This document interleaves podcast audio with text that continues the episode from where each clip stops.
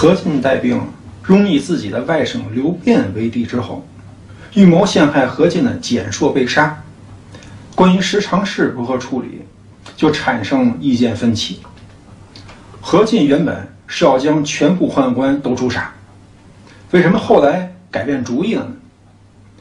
关于决策过程，其实是一个利弊得失的权衡过程。最终决策的做出是一个方向的确定，但是决策过程本身是左右摇摆、前后犹豫，不会那么简单的知道最终答案。如果说答案是一个点，那就是一个结果，从开始到终结的过程不一定是直线，而在很多情况下都是弯曲与折返。当我们观察大自然的时候，也许没有太过留意。但是否仔细想一想，自然界的河流是径直流向海洋，还是经历曲曲折折，最终才回归大海？那么为什么河流不走直路，在地图上画一条线，直接进入大海，好不好？两点之间，直线的距离最短，这是一个事实。但是，现实当中我们很难知道这条路到底在哪里。人生是一系列不断的尝试与探险。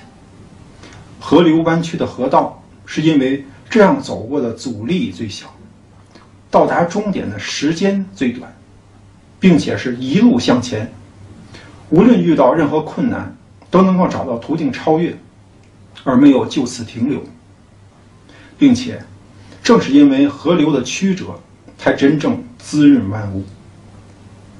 尝试的过程。给我们经验，磨练我们的意志，考验我们的决心。不经历，就不会理解；不理解，就不会懂得；不懂得，就不会慈悲。那么，我们回到决策过程，利弊得失是决策当中的两大权重。如果我们形象化的描述，就好似天平的两侧。一边是得到的利益，一边是付出了代价。当得失都摆在眼前，接下来就是一个比较大小的过程。应该说，决策看似没有什么，头脑中的思考竟然如此简单，就是比大小嘛。但是有一点是我们要特别注意，就是既然是比大小，那么两边关于得失的权重不是固定不变。而是随着信息更新而需要重新权衡。何进原来的决策来自两个关键点：先帝离世之后的皇位继承人，这是利益所在。如果自己的外甥刘辩顺利继位，那么日后何进的地位巩固、势力扩大、权力带来的利益荣耀，可以说是取之不尽。不要说这辈子，估计下辈子都够了。但是另一方面，是正因为先帝离世了，皇位继承人的竞争，导致简硕提议先杀何进。这是近在眼前的危机。对权力而言，死亡就是最大的损失。一边是利益大到极限，一边是损失大到极限。面对这种特殊情况，决策方向非常简单。一方面是利益吸引，另一方面是损失推动，二者合力的方向是一致的，所以何进才会当机立断，决定要诛杀全部宦官。但是后来事情的发展对何进而言可以说比较顺利。何进首先召集诸位大臣，是得到了大家的支持，接下来拥立外甥刘辩继位，也没有出现什么意外。这时候，何进还是继续执行诛杀宦官的决策，但是另一方面，蹇硕被杀之后，时常是采取行动向何皇后求情。何皇后是何进的妹妹，同时也因为其子继皇帝位而晋升为太后，可以说是区域组织管理框架当中最高的位置，并且何皇后与何进相比。对待这些宦官的态度有所不同。首先，宦官们没有诛杀何皇后的意向，同时，以前何皇后毒死王美人的时候，恐怕一些宦官还参与其中。现在何皇后又面对董太后的宫廷内斗，何皇后是比较希望那些周边的宦官都在自己一边。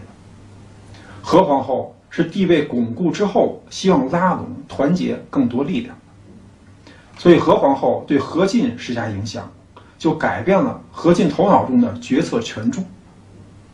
何皇后讲的不是没有道理。那要害何进的为首之人简硕已经被杀死了。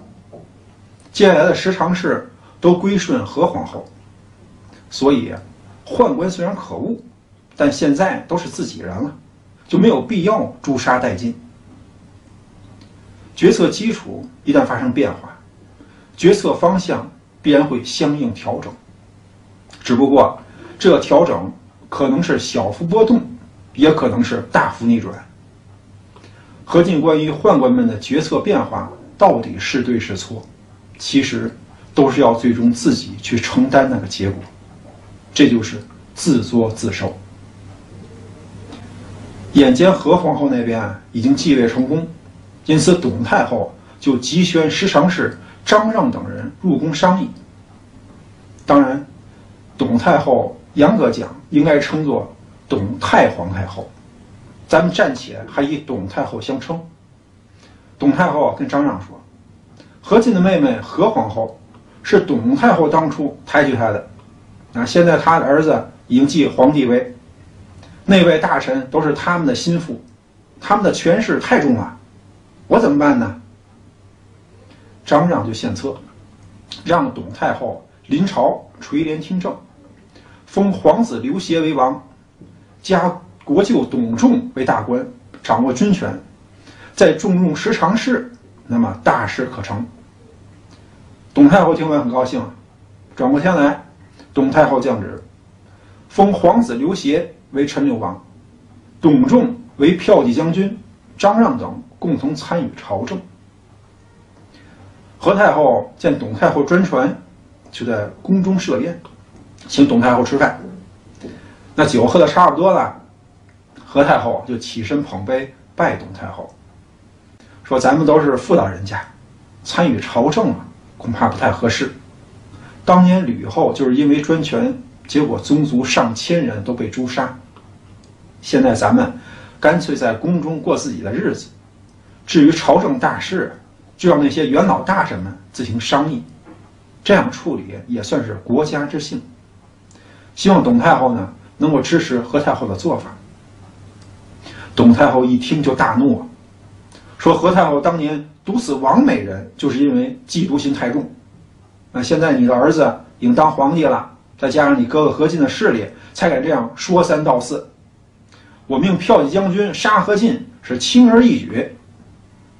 何皇后一听也怒了，说：“好言相劝，你生什么气呀？”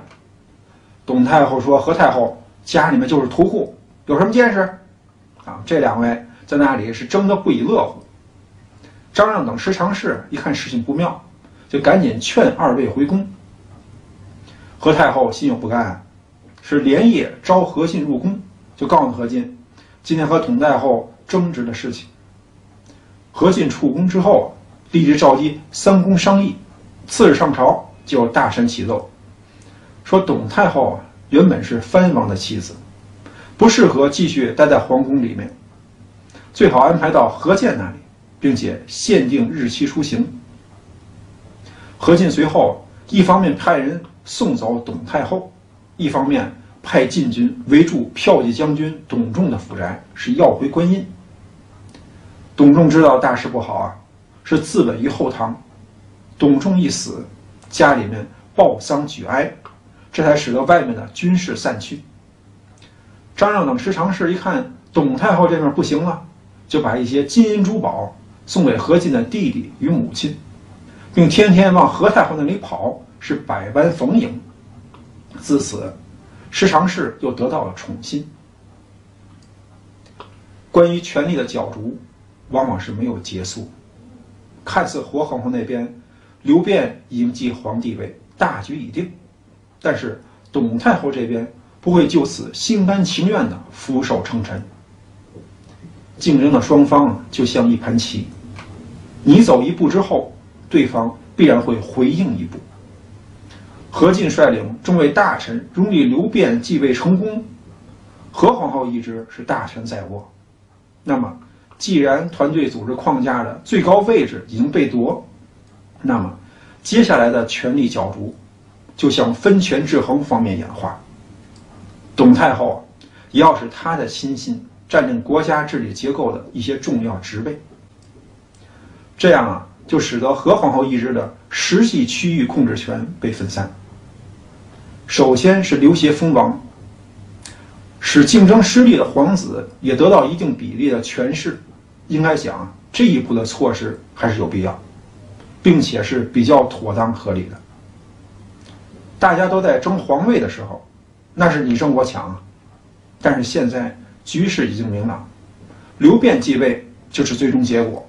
董太后这边还不具备彻底扭转局势、发动宫廷政变的实力，因此，既然皇位争夺已经结束，那么接下来刘协还是皇子的身份，就算再次也应该给个封王的地位。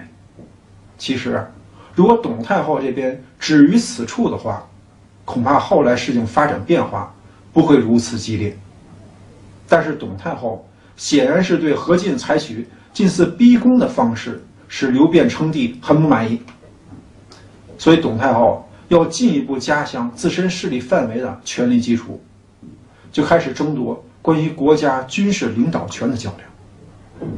董太后的操作思路，其实是在模仿何太后一支的权力运作模式，这叫做。走别人的路，让别人无路可走。老实讲啊，模仿不是不可以，只是一旦模仿，那么对手就会非常清楚接下来的事物发展的步骤与途径。所以董太后这一点是缺乏创新精神的，因此后面董太后的遭遇也在用事实证明，没有创新就没有真正的出路。模仿。也许可以一时有效，但是自身长远发展的核心竞争力，往往不是模仿得了的。那么，董太后任命自己的亲属获得军事权力的操作思路，其实就是要在将来走何皇后、何进他们的权力运作模型，就是董太后的亲属日后直接与何进进行抗争，董太后对战何皇后，封王的皇子刘协。对继皇帝位的皇子刘辩，可以说董太后这一步的思路没有问题。董太后的问题在于，竞争对手何皇后何进都十分清楚董太后的动机与后世事态发展结果。兵书云，知己知彼，百战不殆。你刚一出手，对手就知道你后面的招数，那你还能有好结果？那何皇后何进能等着？董太后这一支羽翼丰满，而会再公开挑战他们吗？董太后封亲属这一笔，可以讲是一个败笔，这等于在告诉何皇后何进，现在我们就开始行动，后面就是全面对抗。